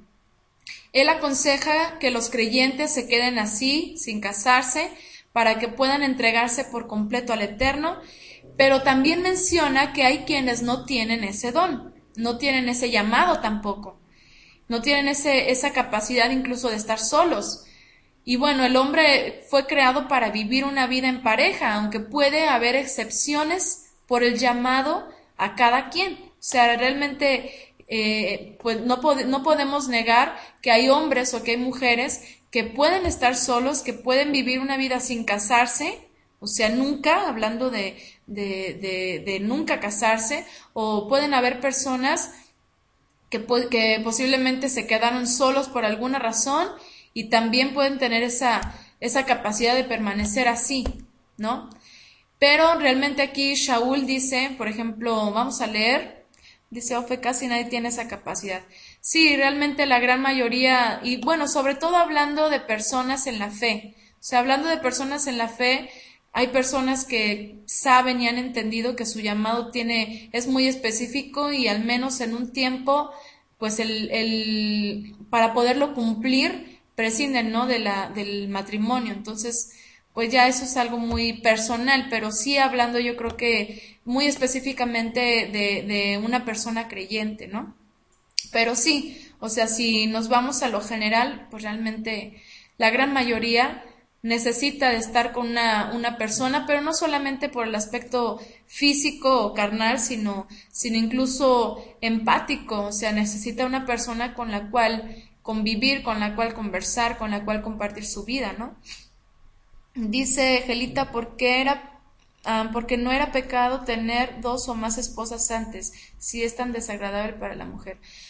Bueno, esto eh, nos extendimos un poquito más en, el estudio, por ejemplo, de Hannah y Penina, Ana y Penina, pero hablamos sobre todo así en resumen de que era un aspecto cultural, o sea, era un aspecto de la época, era un aspecto que incluso el Eterno permitió para poder engrandecer ese linaje a través del cual él iba a formar una nación, tenía propósitos detrás, pero siempre en todos los matrimonios que nosotros vemos en la escritura, en donde figura más de una esposa, vemos un problema de algún tipo. Entonces podemos entender, como dijo Yeshua en el principio varón y hembra los creó y fue un hombre o fue una mujer para un hombre. Dice Paulina, yo creo que por cuestiones de la multiplicación que estaba en los planes del Eterno. Así es. Bueno, vamos a leer por favor Primera de Corintios. Primera de Corintios capítulo 7, desde el verso 1. Vamos a leer rápidamente. Dice, en cuanto a lo que me escribisteis, bueno sería que el hombre no se casara. Fíjense, aquí pues se refiere sobre todo eh, al, hombre, al varón, que generalmente era el, principal llamado a un ministerio, pero también aquí mete a las mujeres, ¿no? Dice en el, en el verso 2, dice, pero por causa de la fornicación, cada uno tenga su propia esposa y cada una tenga su propio esposo. El hombre, otra vez fíjense lo que dice, ¿eh? El hombre cumpla su deber conyugal hacia su esposa y también la mujer hacia su esposo. La mujer no tiene potestad de su propio cuerpo, sino el esposo. De igual modo, el esposo no tiene potestad de su propio cuerpo, sino la esposa. No os privéis el uno al otro, a no ser de mutuo acuerdo, por algún tiempo para ocuparos en la oración y volved a uniros en uno para que no os tiente Satanás a causa de vuestra incontinencia. Esto es lo que a mí me confirma que el deber conyugal es Primera de Corintios capítulo 7 del 1 al 5. Primera de Corintios capítulo 7. Esto es lo que a mí me confirma que lo que vimos en Éxodo se refiere a la intimidad, ¿ok? ¿Por qué? Porque aquí Shaul es más claro. Dice, el hombre cumpla su deber conyugal hacia su esposa y también la mujer hacia su esposo. La mujer no puede, eh, no, no, tiene potestad de su propio cuerpo, no tiene por qué andarse, no tiene por qué andar privando al esposo y bueno, también esto lo mencionamos en el estudio de Taharat Mishpaha, en, en las leyes de pureza familiar. Y dice también el esposo no tiene potestad de su propio cuerpo, sino la esposa. Y bueno, esto es algo muy hermoso cuando lo entendemos así. Si la mujer se ocupa o tiene en su corazón el deseo de siempre ver el bien de su marido, de satisfacer a su marido, y otra vez reitero, siempre dentro del, orden, del recato, de, de la decencia, etc. Si la mujer tiene en su corazón el deseo de satisfacer a su marido, y no solo en el aspecto físico, sino en todos los aspectos de la vida conyugal. Y el hombre, de la misma forma, tiene en su corazón el deseo del bienestar de su esposa, no solo en la intimidad, sino en todo lo que implica la vida conyugal. Pues imagínense qué mujer se va a estar quejando, qué hombre va a estar buscando en otras mujeres otras cosas. O sea, realmente existiría una armonía perfecta una armonía en la que el uno está pensando en el bienestar del otro y viceversa, y así están siempre buscando que todo funcione para el beneficio del otro. Entonces, no existe ese egoísmo de decir yo, por ejemplo, lo que vemos en el machismo, ¿no? O, lo que vemos en, en, las mujeres que son este, más eh, con esa tendencia este, feminista, ¿no? Del matriarcado. O sea, yo soy la que quiero satisfacerme y satisfáceme a mí y, y, ya. O sea, no me importa nada más que mi propia satisfacción. Pues imagínense, o sea, eso ya empieza a crear un, un, problema interno en el corazón de la pareja y obviamente eso es lo que, una de las cosas que puede hacer que empiecen a decaer los, los matrimonios. Entonces, pero si al contrario estamos buscando ese, ese bienestar mutuo, pues imagínense cuál problema, ¿no? Y les digo, no solamente la intimidad, en todos los aspectos. Dice Paulina, es una gran tarea y un reto lograr esto porque va contra naturaleza humana que es egoísta. Verdaderamente necesitamos de la ayuda del Eterno. Necesitamos de la ayuda del Eterno y necesitamos empezarlo a poner en práctica.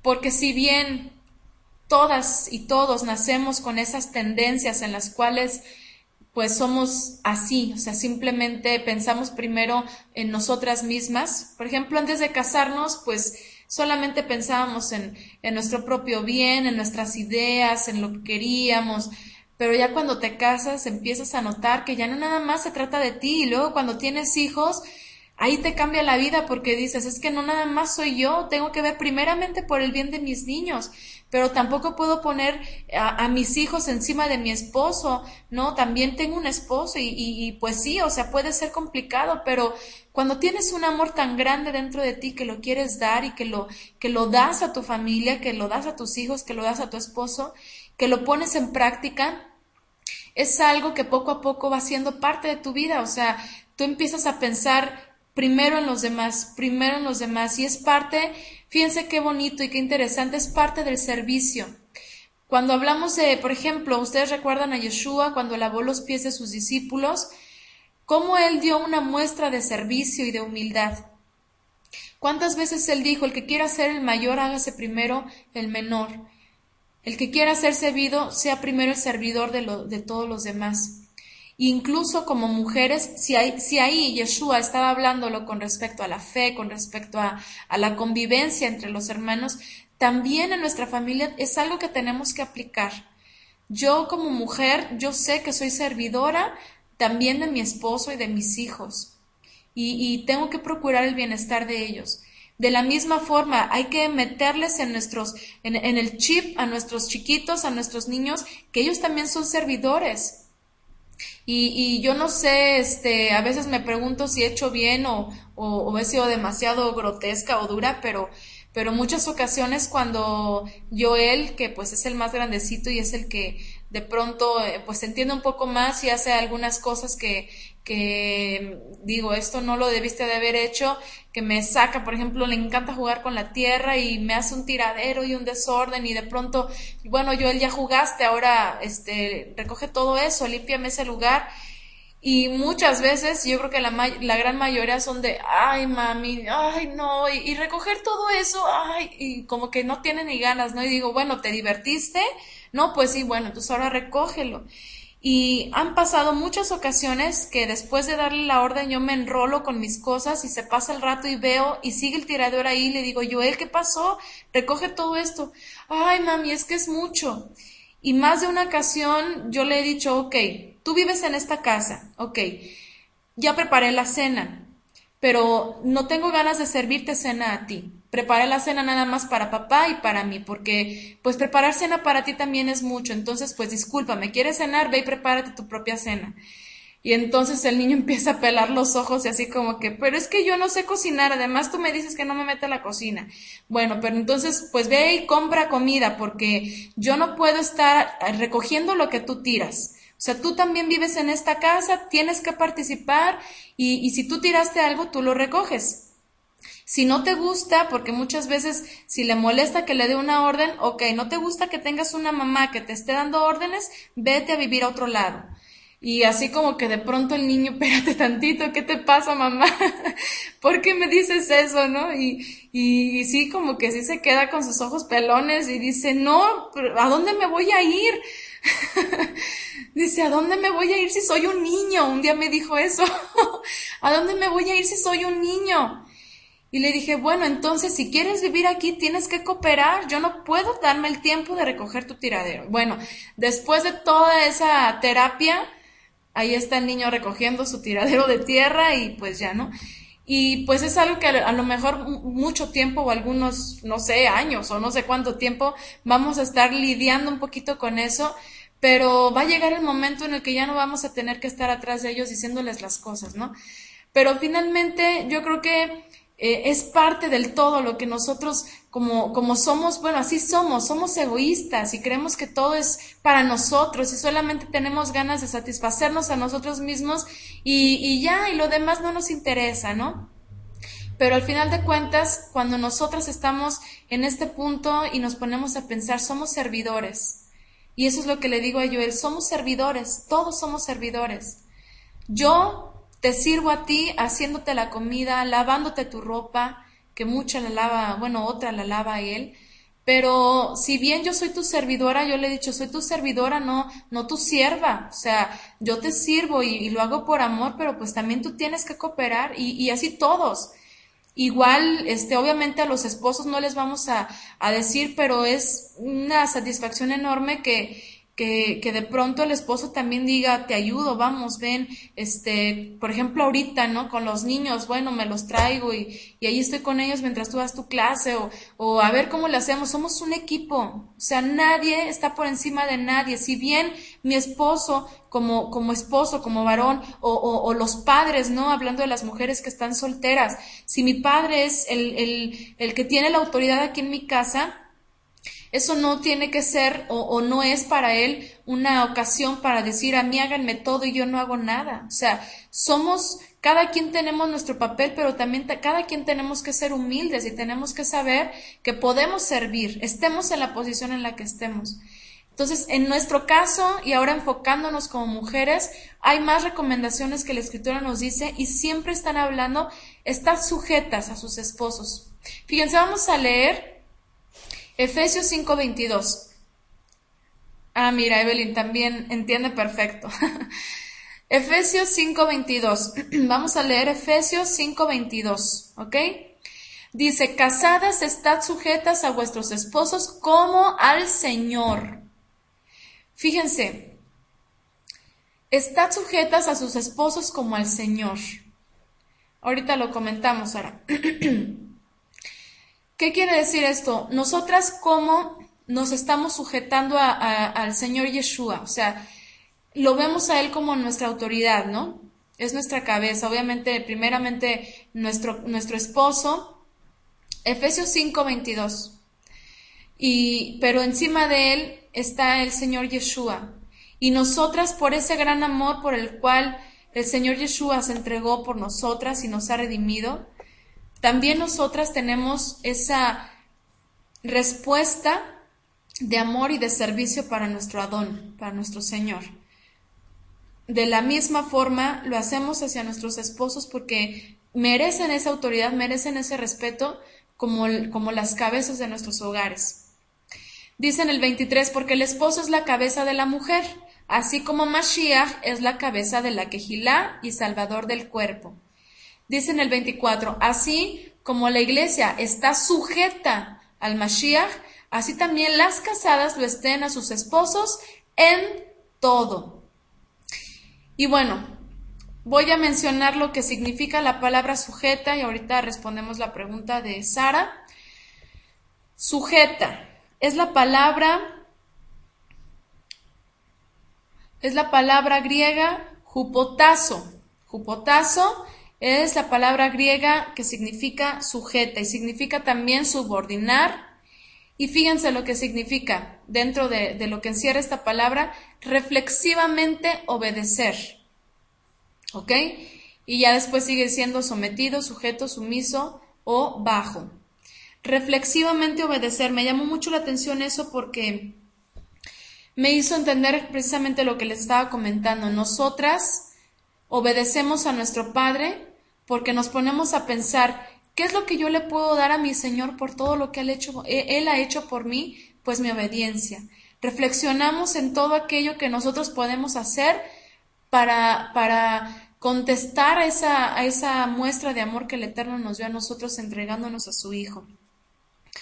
Ahora, la mujer está sujeta a su marido por el amor y el respeto que le tiene lo ve como su autoridad, lo respeta, le da su lugar, no se envanece. Pero por su parte, el varón no busca, no, no, no va a abusar de su poder, sino que va a responder a su esposa de la misma forma, con amor, con respeto, como él mismo también está sujeto al Mashiach. Ahora, dice Sara, aunque sean paganos, aunque no sean creyentes, bueno, podríamos mencionar distintos casos. Definitivamente hay casos en los que si el hombre, por ejemplo, el mismo Shaul dice, da la recomendación, si alguno o alguna fue, eh, llegó a la fe estando casado, pero su esposo o su esposa no son creyentes, dice, no procure soltarse, ¿verdad? Si, si, dice, porque así puede santificar al marido y, por el testimonio de ella el marido puede llegar a eh, venir a, a, la fe. Entonces, si, si el estar sujetas a nuestros maridos está bajo los lineamientos de nuestra fe, de lo que estamos entendiendo, y bajo los lineamientos de, de la del valor de la mujer, es decir, no vamos a sujetarnos a nuestros esposos si en algún momento nos piden que hagamos algo que pues sabemos que está incorrecto, ¿verdad? O sea, vamos a sujetarnos como, como nuestras autoridades que son, pero siempre y cuando pues ellos también nos respeten como mujeres, ¿no? Obviamente que no vamos a tomar estos versículos para decir, no, aunque te pegue, tú sujétate, porque es tu esposo. No, porque ahí ya está contradiciendo completamente, pues obvio que el, valor de la mujer. Entonces, eh, sí, nosotros lo debemos de hacer, sobre todo si son esposos que no conocen de la fe, para darles testimonio, como dice incluso también Shaul, ahorita lo vamos a ver más adelante, para darles un buen testimonio, pero siempre cuidando mucho sus aspectos, que no sea eh, que vayamos en contra de, la naturaleza de nosotras como mujeres o de lo que el Eterno, eh, lo que al Eterno le agrada. Dice Patti, los machistas niegan la bendición de ser, de ser, mostrar cuidado a los hijos. Los machistas niegan la bendición de mostrar cuidado a los hijos. Bueno, sí, realmente sí es lo que entiendo. Muchos machistas, si es a lo que te refieres, que no muestran el ser eh, cuidadosos con sus hijos, Pati. Dice Gelita, el orden que puso el Creador en la familia es una obra maestra como todo lo que hace. Primero nuestra relación con Él, luego el esposo y luego los hijos. Así es. De acuerdo contigo, Gelita, primero Dios, el esposo y los hijos. Así es. Así es, obviamente, aquí en, en, las, en los aspectos, vamos a llamarlos así, terrenales, en los aspectos de, del aquí, de la hora, de la vida, de, de las cosas cotidianas, todo tiene un orden. ¿Ok? Y a eso es a lo que precisamente vamos a enfocarnos, o sea, hay un orden, está el, el esposo hablando en, en, los aspectos de la vida cotidiana, este, nuestro esposo es nuestra, es nuestra cabeza, ¿no? En caso de que no hay esposo, nuestro padre, en caso de que no hay padre o no son creyentes, pues finalmente siempre, y, y, y bueno, incluso aunque lo estén, pero siempre va a ser el Mashiach nuestra cabeza. Estamos bajo un orden, Ay, gracias, gracias, Jolie. Muchas gracias. Estamos bajo un orden, pero al final de cuentas, siempre, siempre por encima de todo, siempre va a estar nuestro Creador y nuestro Mashiach. Sí, muchas gracias, gracias por avisarme del tiempo. De hecho, ya estoy por concluir. Pero bueno, ya le aumenté un poquito, gracias. Y bueno, entonces, Finalmente hablamos de que nos dice sobre la sujeción. Fíjense, vamos a leer otro texto, Efesios 5, Efesios 5, 25. Fíjense lo que dice, esto es bien importante. Esposos, amen a sus esposas, así como Mashiach amó a la Quejilá, a la iglesia, y se entregó a sí mismo por ella, para santificarla y limpiarla en el lavado del agua por la palabra para presentarla para sí una quejilá majestuosa, sin mancha ni arruga, ni cosa semejante, antes que sea santa e inmaculada. De ese modo, de la misma forma, el esposo debe amar a su esposa como así, como a su mismo cuerpo. El que ama a su esposa se ama a sí mismo, porque nadie odió jamás a su propia carne, antes la nutre y la cuida como también el Mashiach a la Quejilá. Dice, porque somos miembros de su cuerpo, de su carne y de sus huesos. Por eso el hombre dejará a su padre y a su madre y se unirá a su esposa y los dos vendrán a ser una sola carne. Este misterio es grande, pero yo digo esto acerca del Mashiach y la Quejilá. No obstante, cada uno de vosotros ame también a su esposa como a sí mismo y la mujer respete a su marido. Fíjense, la mujer dice, el hombre ame a su esposa y la mujer respete a su marido. Si eso realmente lo hacen, si eso lo cumplen, si eso lo procuran, si eso lo cuidan, el matrimonio es algo maravilloso. Dice Evelyn, solo hay reuniones de mujeres no, nada más, lo, nada más los domingos, Evelyn. Nada más los domingos nos reunimos por aquí.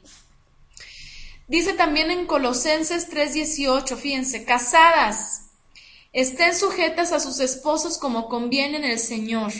Esposos, amen a, a sus esposas y no sean ásperos con ellas. Sabemos que nuestra forma de ser de hombres y de mujeres siempre es muy peculiar, ¿no? Las mujeres somos un poco más, vamos a decir, tranquilas, un poco más, este, eh, ¿cómo podríamos decir? Decimos las cosas como con más tacto, ¿verdad? Y los hombres pueden ser un poco más grotescos, más duros, más reacios, o, o también obvio que influye mucho la, el trasfondo, la educación, etcétera, pero, pero generalmente esa es nuestra naturaleza, ¿sí? Como mujeres podemos ser como tener un poco más de tacto al momento de decir las cosas y los hombres tal vez no tanto, mancitas, dice Lupita, ¿no?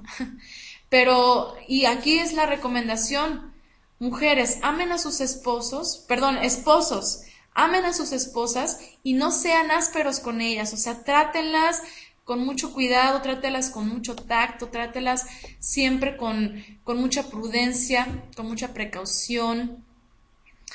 Dice en Primera de Pedro, capítulo 3, que es nuestro versículo base, Dice Anita, mancitas más no mencitas. Eso sí, o sea, realmente, como les digo, este, sí respetamos a nuestros esposos y todo, pero sobre todo cuando hablamos de esposos que pues quizás no han tenido este conocimiento, pues sí tenemos que ser muy cuidadosas de, de pues hacernos valer, ¿no? Y digo en el, en el sentido que está bajo los parámetros de la Torah, sin salirnos a, a buscar otras cosas. Dice Patti, si a la mujer no le corresponde enseñar al varón qué cosas podemos hacer para ser tratadas como vaso frágil, la, la aspereza del varón resalta. ¿Qué cosas podemos hacer para ser tratadas? Bueno, obviamente que de alguna forma, pues nosotras con nuestro comportamiento, con nuestra, con nuestra forma de tratar a nuestro esposo con respeto, eso es algo que puede ayudar muchísimo pero yo creo que algo básico pues siempre va a ser que, el esposo poco a poco vaya teniendo esta, este entendimiento de que la mujer pues necesita un trato diferente, ¿no? Al que a lo mejor ellos les dan a sus amigos o, entre hombres, ¿no? O sea, eso es algo que, que sí tienen que, que, conocer, que aprender y que, y volvemos a lo de hace un momento, que saber desde pequeños. Pero pues bueno, a veces sabemos que ya crecieron con, con, un concepto de cómo se tratan a las mujeres o con un concepto de, de lo que es convivir con una mujer y pues muchas veces no es lo que vemos en la escritura, pero yo creo que como dice Shaul, primeramente con nuestro testimonio, con nuestro respeto y nuestro amor hacia nuestro esposo, vamos a darle un buen ejemplo a él y poco a poco que sea el Eterno el que vaya moldeando su, su conducta, ¿no? Bueno, vamos a, extendernos un poquito más en Primera de Pedro capítulo 3.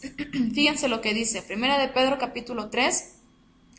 Dice, igualmente vosotras, ustedes, esposas, sean sujetas a sus esposos, para que los que no creen en la palabra sean ganados sin la palabra por la conducta de sus esposas. Eso es lo que les comentaba. La sujeción al esposo le da buen testimonio. Dice en el verso 2, al considerar su eh, casta y respetuosa conducta. Su adorno no sea el exterior con peinados ostentosos, atavíos de oro, vestidos lujosos, sino interno del corazón, en incorruptible belleza de un espíritu manso y tranquilo, que es de gran valor ante Elohim. Así se, ataviaban en otro tiempo, las santas mujeres que esperaban en Elohim y estaban sujetas a sus esposos. Así Sara obedecía a Abraham y lo llamaba Señor, esto por respeto como su autoridad. Ustedes son sus hijas si hacen el bien y no temen nada. Ustedes maridos de igual modo sean considerados con sus esposas, fíjense, considerados con sus esposas y trátenlas con respeto. También el respeto es importante del hombre hacia la mujer, como a la compañera más frágil, dice aquí, coheredera de la gracia de la vida para que sus oraciones no sean impedidas.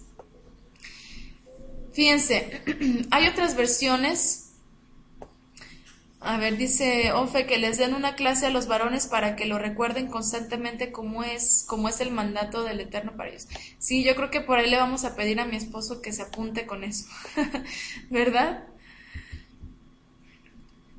A ver, otros comentarios. Orar mucho por los... Sí, orar por los esposos. Eso, eso yo creo que es definitivo, ¿eh? Y sí, este, de hecho por ahí hay una serie de matrimonio que está pendiente. Ahí vamos a comentar esto de lo que estamos hablando. Les digo, yo ahorita obviamente pues me enfoco sobre todo a, las mujeres, pero, pero esperemos que pronto podamos comenzar con esa serie para matrimonios y van a ver que ahí vamos a tocar todos estos temas para los varones también. Bueno, quisiera que leyéramos otras versiones de este texto de Primera de Pedro, capítulo 3, verso 7. Fíjense, la, Biblia latinoamericana 95 dice, y ustedes maridos sean a su vez comprensivos en la vida en común, comprensivos en la vida en común, sabiendo que sus compañeras son seres más delicados y que ambos comparten la gracia que lleva a la vida Eviten las amenazas. Este será un buen medio para que el Eterno escuche lo que ustedes le pidan. Después dice la Biblia de nuestro pueblo, los maridos a su vez sean comprensivos con sus esposas, porque bien que sabía Kefa que las mujeres necesitamos mucha comprensión, ¿verdad? a veces ni nosotras mismas nos entendemos y nos hacemos un mar de lágrimas, pero nuestros esposos, híjole, cómo necesitan paciencia. Dice, denles el honor que les corresponde, no solo porque la mujer sea más delicada, sino también porque el Eterno les ha prometido a ellas la misma vida que a ustedes. Háganlo así para que nada estorbe sus oraciones. Qué importante es esto, porque dice aquí que a nosotros las mujeres también el Eterno nos hace partícipes de la vida eterna. Y por el simple hecho de permitir que nuestras almas también puedan trascender a la vida eterna, por ese hecho, nosotras también merecemos el respeto de nuestros esposos.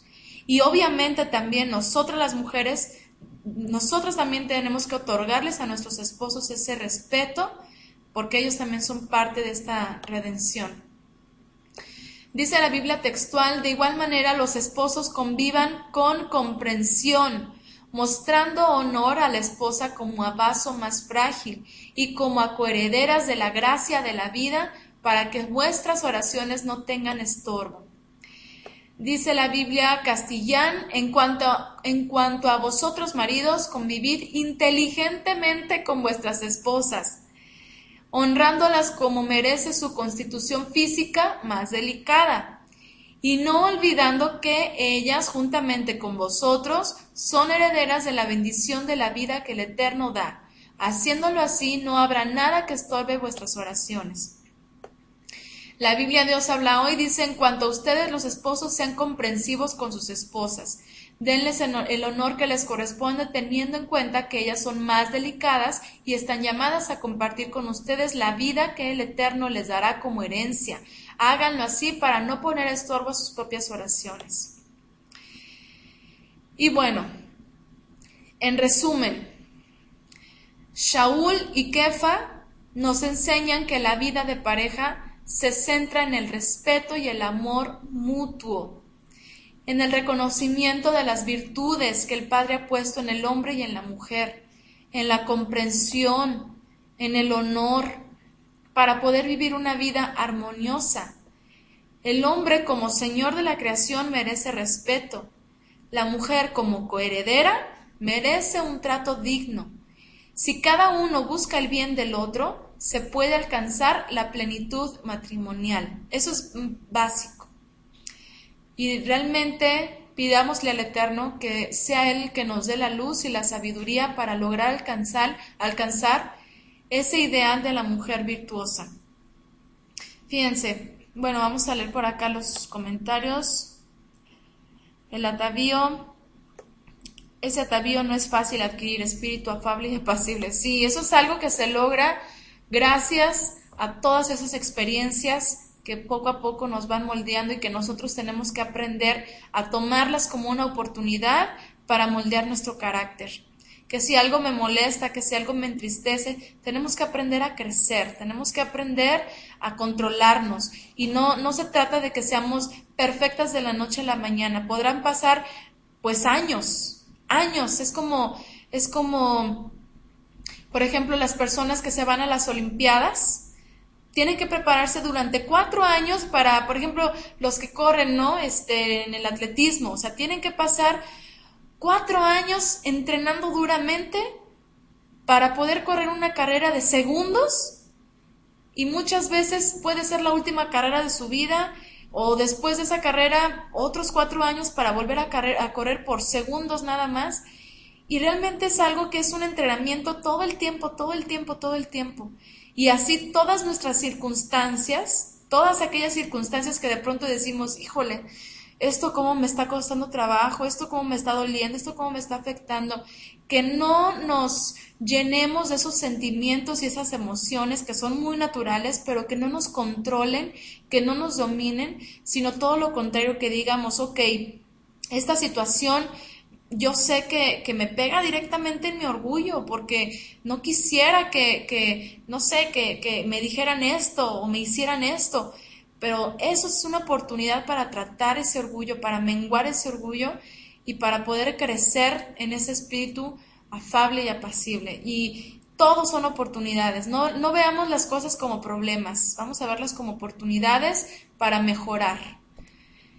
Y bueno, dice por acá, Sara ah, puso otra versión, vosotros maridos igualmente vivid con ella sabiamente, dando caboz a la esposa como vaso frágil y como coherederas de la salvación para que vuestras oraciones no tengan estorbo.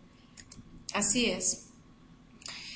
Y bueno, vamos a concluir recordando lo que dice Proverbios 31 acerca de la mujer virtuosa con respecto a su esposo. Fíjense, Proverbios 31 del verso 28 al 31. Se levantan sus hijos y la llaman dichosa, y su esposo la exalta, diciendo, hay muchas mujeres virtuosas, pero tú las superas a todas. Engañosa es la gracia y fugaz la hermosura. La mujer que teme al Eterno, esa es exaltada. Denle el fruto de sus manos, exáltenla sus obras ante el pueblo.